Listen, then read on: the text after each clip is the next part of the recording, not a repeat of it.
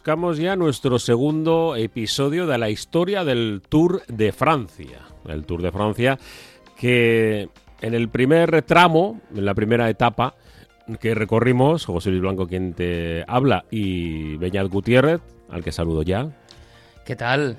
Bueno, estaba ese entre notas, ¿eh? Me sí, la nariz. Ese recorrido de, la primera etapa nos, nos dejó, pues, eh, ese primer eh, amor a primera vista, ¿no? De complicaciones, porque no fue sencillo. Eh, sí, muy ilusionante para, pues, bueno, los seguramente más que para los primeros ciclistas, para los primeros redactores, porque recordamos que el Tour de Francia nace precisamente por, por esa necesidad de crear información eh, deportiva distinta. Ha sido siempre un juguete para los periodistas y lo sigue siendo ahora con otras maneras de trabajar, evidentemente, con más facilidad también para seguir la carrera desde lejos, pero sigue siendo pues algo que solo se entiende por la presencia que puede tener en los medios de comunicación. Mm. Y nos quedamos justo en el momento que aparece la primera Gran Guerra y lo detiene todo Justo antes eh, se dieron los primeros grandes casos de, bueno, de, figuras hmm. relevantes en el mundo del, Tour de Francia, eh, las primeras grandes etapas de montaña, excesivas seguramente, em, y esos primeros... Y que ahora seguramente serían también resueltas con bastante facilidad hmm. por el cambio en las carreteras y en las bicicletas y que no tienen ahora los ciclistas que es una de las claves de los primeros años. Un ciclista ahora pincha y bueno, pues eh, baja a alguien, le ayuda y ya está. Y... era, oye, ¿se te ha roto algo? Bueno, pues toma el tiempo que necesites, pero hazlo tú, que si te pillamos que te ayuda alguien, te vas para casa. Y primeros accidentes, eh, por, bueno, pues por cuestiones. Eh, y llega la primera gran guerra. Hmm. Esto, evidentemente, lo detiene todo. Eh, ya sabes, hay que repasar siempre la historia para aprender de ella. Lo que sucedió, que se convirtió prácticamente todo Francia en un campo de, de batalla y nunca, nunca mejor dicho. Y, bueno, pues eh, seguramente nadie, nadie pensó que, el Tour de Francia podría volver, ¿no? Porque es que prácticamente todo el territorio nacional francés eh, estaba absolutamente arrasado. Y el fundador de la carrera, Henry eh, Desgrange, no sé si lo pronuncio bien, se dedicó a entrenar eh, reclutas del ejército antes de enrolarse como soldado, logrando la cruz de guerra. Y mm. sabes que las bicicletas eh, siempre vamos, nos referimos al cine, ¿no? vemos eh, em, la utilización de bicicletas en la guerra, y, es cierto, se utilizó como, como, medio de transporte rápido y sencillo para poder moverse. Eh, y bueno, pues los observaban muchos ciclistas pseudo profesionales, por llamarlo de alguna manera, tuvieron un papel relevante en la infantería, médicos, observadores, mensajeros, y, bueno, incluso el, primer portador del maillot amarillo, Eugene Christophe, sirvió en un batallón ciclista. Bueno, llegó en el, en el 1918, fíjate que me cuesta eh, hablar de, casi 1918. Eh, es otro mundo. Siete meses después, eh, el Tour, lo llamaban símbolo de resistencia y renovación al discutir por las carreteras destrozadas por la contienda, pues volvió, pero muchos de los integrantes eh, previos al inicio de esa primera gran guerra pues eh, habían fallecido o eh, ya no podían volver a subirse encima de una bicicleta. Esto em, es algo que, hay que entender, ¿no? Em, cómo el, timing puede ser la diferencia en una carrera deportiva. Lo vemos incluso en términos mucho más sencillos cuando un deportista, vamos a decir, porque esto se aplica a un ciclista, pero puede ser en baloncesto, en fútbol, eh, se equivoca, ¿no? a la hora de hacer un fichaje, va a un sitio que no le, digamos, encaja y pierde unos años clave de su carrera deportiva y por tanto eh, no se desarrollan las cosas a su máximo potencial. Pues claro, hay que imaginarse lo que es eh, en un deporte que todavía no se había desarrollado mm. ni mucho menos al nivel que está ahora y lo que pueden ser cuatro años y cuatro años encima con el continente pasando por un conflicto terrible. Eh, lo que sí, como bien apuntabas, se da el primer momento clave para el Tour de Francia, que es la capacidad para volver de forma inmediata, ¿no? Prácticamente inmediata. Mm porque mm, allí ya eh, se tiene claro, como apuntábamos en otro capítulo, que es un símbolo de Francia que va más allá del deporte. Y además yo creo que sirve para constatar que lo que había comenzado como una rareza para vender periódicos, como algo exótico, ya era algo más. Eh, ya tenía un público asentado y que quería eh, verlo crecer. Y en ese sentido también hay que destacar que a pesar de cómo cambió el mundo en esos años, sí se puede hablar de una era de continuidad. Mm. Porque, eh, claro, llegamos a la guerra con dos victorias para Philippe Tis, corredor belga, pasan esos años sin carrera, gana su compatriota Fermín Lambeau, en 1919 y Philippe gana por tercera vez en 1920. Y esa era de los belgas además se prolonga en el tiempo, porque después gana Leon Sieur en 1921 eh, y Firmin Lambeau vuelve a ganar, en este caso en 1922, para ganar su segundo y último Tour de Francia. Con lo cual esa era sí que tiene una continuidad a pesar de la herida enorme que genera esa guerra mundial.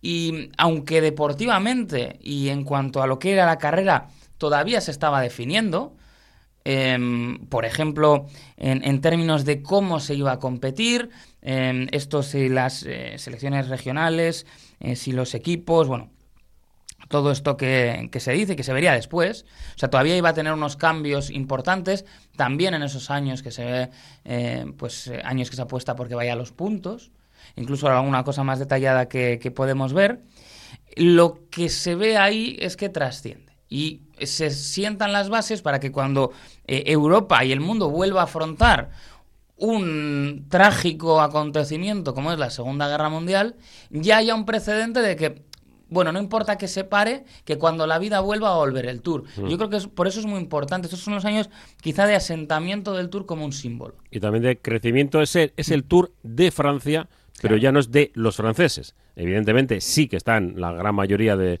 de, los que participan, eh, son franceses, pero ya nos has comentado, Beñat, Bélgica entra con mm. mucha fuerza, con muchos ciclistas, y se da otro pasito más, que es que se incluye Italia. Claro. Y empiezan los italianos con toda su parafernalia y su... Con su italianidad. Su forma de eh, expresar todo con excesos. Sí. Y claro, que mejor que los esforzados de la carretera, ¿no?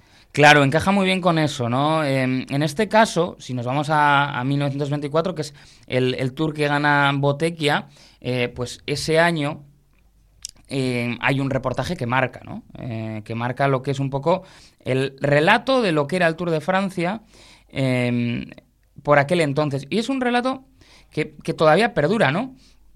Sobre todo por, por Albert Londres. Eh, Albert Londres, periodista de Le Petit Parisien, eh, periódico muy importante en Francia y que luego tiene un peso muy importante también en la eh, historia del Tour de Francia. Eh, bueno, pues va a cubrir, es enviado a, cubrir ese Tour de Francia. Y habla con los hermanos Pellissier, que bueno, pues fueron unas figuras muy importantes en aquellos años. De hecho, Henri Pellissier gana el, el Tour del 23, el anterior. Y lo que pasa es que los Pellissier eh, tenían un enfrentamiento, digamos, eh, bastante importante, ¿no? Con Henri de Grange. Esto de los nombres, perdónennos, porque... Sí, a ver. ya iremos aprendiéndolos. ¿eh? Sí, no, y sobre todo, no sé si a ti te pasa, a mí me, me cuesta mucho cuando tengo que, digamos, meter, pues en, en, un, en otro idioma, de repente una pronunciación muy, muy marcada. Y más cuando uno no domina el francés, que es el caso. Pero eh, lo que decíamos es que los, los hermanos Pellicer tenían un enfrentamiento bastante importante con Grange para mejorar las condiciones de los corredores. Y entonces, eh, en un momento dado, pues eh, queda una de las frases que es para la historia, que da lugar a esos esforzados de la ruta, que es cuando Londres se acerca a los hermanos Pellissier y eh, le, cuentan un poco eh, cuál era su dieta para el Tour de Francia, ¿no? Entonces una de las cosas que le dicen es, mire, cocaína para los ojos, cloroformo para las encías o eh, cada uno lleva tres botes de, pastillas. Era un poco lo que querían transmitir en la dureza de la carrera, que evidentemente está fuera de toda duda, y querían también influir al periodista pues para que contase su historia, y de Grange no fuera tan estricto con ciertas cuestiones. Es verdad que según han pasado los años hay gente que, bueno, entiende que a lo mejor ese retrato era muy catastrofista y que los Pellissier lo que hicieron fue aprovecharse un poco de la bisoñez de Albert, de Albert Londres. Mm. ¿En qué sentido? Bueno, pues que le veían así como un periodista eh, más aburguesado, ellos eran eh, duros eh, y curtidos ciclistas, y entonces pensamos, bueno, le vamos a contar a este un poco nuestra pena y se la va a creer porque no tiene ni idea. O sea que ese relato tan hegemónico de la dureza de aquellos años, pues se ha construido también con esto, aunque no está tan claro que fuera exactamente así. Pero claro, es muy potente decir, me tengo que poner cocaína en los ojos. esto... Eh, ahora no valdría, ¿eh? la excusa. ahora ya... Ni el cloroformo para las encías. Eh, nada. Mm, habíamos hablado de Italia hmm. y sabemos que el periodo entre guerras surge un movimiento fascista, ¿no? En Italia, el, bueno, pues son movimientos eh, nacionalistas supuestamente de izquierdas que se acaban convirtiendo en, dictaduras eh, pues eh, contra las personas que, no entiendes y, es el germen ¿no? De, no solo el fascismo, el nazismo y de todas estas ideologías antihumanas. Y sucedía que Otavio Botecchia, que fue el ganador del mm. Tour de Francia del 27, empezamos a contar historias que no nos gustaría. y en este caso eh, este ganador del Tour de Francia aparece muerto en una cuneta. Eh, supuestamente, algunos contaban, o desde Italia se trataba de decir, que había robado unas uvas y por lo tanto le habían dado una paliza que le llevó a la muerte. Y otros, eh, sobre todo ha pasado ya la historia, como Ottavio Botecchia, como uno de los primeros asesinados por el fascismo italiano, porque Botecchia eh, se declaró absolutamente contrario a, Mussolini, el fascismo, es el crecimiento de, eh, del fascismo en, Italia y, además... Eh, bueno, pues estuvo en, en, la Primera Guerra Mundial en el, en el ejército y fue tirador del ejército italiano y escapó de prisión tras ser capturado cerca del final de la Primera Guerra Mundial. Eh, decidió hacerse ciclista profesional una vez que concluyó y falleció precisamente pues por una, una paliza en un campo italiano. Mm. Nunca eh, tuvo, ¿eh? nunca llegó a tener la oportunidad incluso eh, de participar con un equipo como tal en el Giro de Italia, lo hizo como estos de Desiderati, un poco mm. pues lo que en el Tour en aquellos años eran los, los participantes turistas, vamos a decir, ¿no? Eh, que eran aquellos que iban individualmente. Y bueno, pues son épocas eh, que tienen historias muy oscuras, lógicamente. En lo que se refiere a la evolución de la carrera, yo creo que es interesante, por ejemplo, que nos fijemos en, en 1927 y 1928. Mm. Pero seguimos hablando de, de etapas claro. monstruosas. Claro, pero es cierto que lo que sucede ahí, eh, todavía la montaña como tal no está tan asentada mm. y la mayoría de etapas son llanas. Es verdad que, pues ya lo hemos dicho, eh, las carreteras todavía tenían sus problemas, las distancias eran muy largas y la técnica era la que era, pero ya había mejorado. Entonces lo que sucede es que en años anteriores se habían visto demasiadas llegadas al sprint. Esto que ahora puede preocupar todavía al, organizador, ¿no? Que es que si mm. es al sprint la gente se me duerme. Porque se empezaron a crear los primeros grupetos. Claro. Que no había previamente. Entonces, em, hay una preocupación y De Grange vuelve a entrar aquí como un renovador de la carrera y dice, ¿cómo solucionamos esto? Y eh, lo que hace es que en 1927 y 1928 Em, el formato de competición se parece mucho a, una, a lo que ahora sería una contrarreloj por equipos. ¿no? Una disciplina también bastante en, desuso. Pero, pero no le funciona. Eh, lo que él intentaba eh, pues era bueno, un, formato en el que los equipos salían conjuntamente eh, con 15 minutos de, distancia entre ellos. Y a partir de ahí se, se competía. Y esto no, no funciona en esos dos años. Y entonces ya en el 29 se vuelve a un formato más habitual. Pero mm, esto también nos demuestra cómo todavía era una carrera que estaba definiendo, que no tenían claro eh, cómo podía derivar en el futuro. Mis sensaciones, ¿no? Bueno, yo creo que lo podemos ver así, es que de lo que sí que eran conscientes era del potencial enorme de lo que tenían entre manos, pero todavía no sabían cómo pulirlo. Ya había que seguir adelante. Claro. Y año a año se trataba de, mm, de crear un, algo nuevo pero también de asentarse, de que esos viejos hábitos pues estuvieran presentes y, y todo iba variando. Mm, carrera de clasificaciones, tácticas, iba variando absolutamente todo en esta década en la que ya nos eh, entramos directamente, hemos pasado de esos años 27 y 28 y entramos en, la década de los años 30, hmm. mm, en la que pues eh, también técnicamente eh, va mejorando el producto y nos vamos quedando con pues con otros nombres, ¿no? Como por ejemplo le llamaban a, eh, el pícaro, ¿no? Mm. Hablamos de Silver Maes, que es el último eh, tour antes de que estallara esa Segunda Guerra Mundial. Alemania e Italia boicotearon ese Tour de Francia. Estamos hablando de... Eh, iba increciendo, ¿no? Esa, esa, situación en Europa. Eh, el germen ya lo tenía, estaba por desgracia ya muy metido dentro de, toda la sociedad. Y fue el, 38 el último año en el que hubo participación, por así decirlo, de todo, de todo el mundo. En el 39, bueno, tampoco fue España, ¿eh? No hubo ningún ciclista español.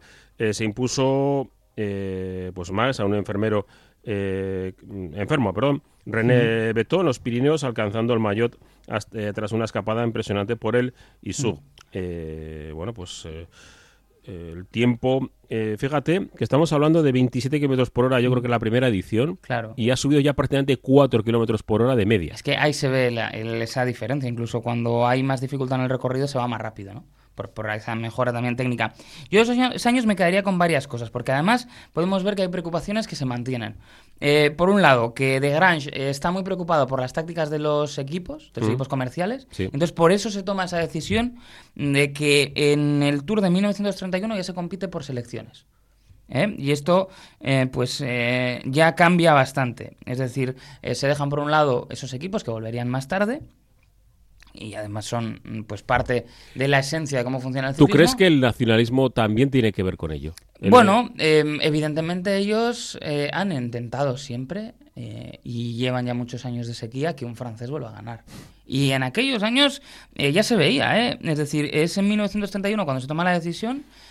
había ganado, es verdad, André Ledoc, pero eh, venían de una época en la que los belgas habían dominado, em, que había ganado Botequi a sus eh, dos eh, tours también, y que un luxemburgués como Nicolas Franz también había ganado en dos tours, ¿no? Con lo cual ahí es importante. Y luego, es verdad también, pues eh, en esta idea de traer también cosas eh, relacionadas con el ciclismo vasco, pues tenemos en 1937 el primer vasco en vestir el maillot amarillo y el primer vasco, además, en ganar el Tour de Francia, que fue Roger Lapévy, eh, que era de Bayona. Esta es una de las preguntas trampa en mm. los trivias del Tour, ¿no? Si te preguntan, ¿el primer vasco en vestir el amarillo? Pues a te dirá eh, por ejemplo, en este caso, Errandonea, que lo, vestiría años después, de, forma breve. Y ganar el Tour, pues te van a... Eh, bueno, esta es una pregunta que también tiene cariz político, ¿no? Miguel o Miquel, pero bueno. lo mismo, ¿no? claro, eh, y esta también. Un, francés que gana el Tour de Francia. te quiero decir, porque según a quien preguntes, te pueden dar diferentes respuestas o decirte que ninguno. Vale. Pero bueno, eh, nosotros eh, haciendo esta visión... Nosotros colocamos eh, en, en, su los contexto... Datos y a cada uno, pero que es importante, que un corredor de Bayona como Roger Lapévy ganó en 1937. Bueno, pues ese, dato nos quedamos.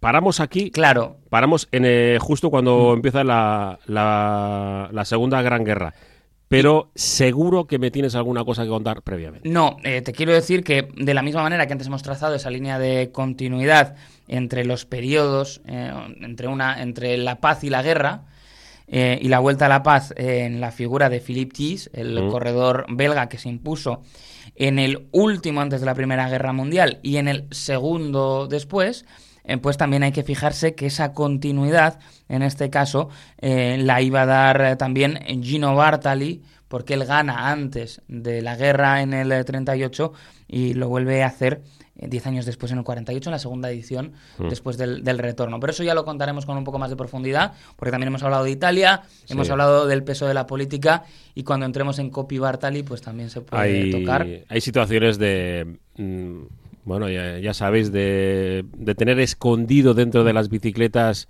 para poder pasar, entre comillas, contrabando. Algunos lo hacían. Bueno, pero esas otras historias las iremos contando poco a poco. Y lo que veremos también en el siguiente capítulo es cómo ya el Tour se asienta y se acerca a lo que es en la actualidad, porque hay una serie de movimientos clave que tienen que ver no solo con el Tour de Francia, sino con el ecosistema mediático de Francia, que viene muy condicionado por lo que pasa en la Segunda Guerra Mundial, por lo que pasa en la Francia ocupada y que nos dan ya una línea de continuidad de la organización del Tour de Francia después de la Segunda Guerra Mundial hasta el que podemos ver en la actualidad. Y casi esto, si eres estudiante de periodismo, mm. esto te podría dar el trabajo de fincante de carrera. Sí, solamente hablar de, ese, de esa época. Hablaremos de un libro que puede ser muy interesante para aquellos que les interese eh, cómo el ecosistema mediático ha dado forma al Tour de Francia. Bueno, pues hasta aquí llegamos, por desgracia, a la Segunda Guerra Mundial. Es el segundo episodio del Tour de Francia con Beñat Gutiérrez y con José Luis Blanco Whiteman. Hasta la próxima.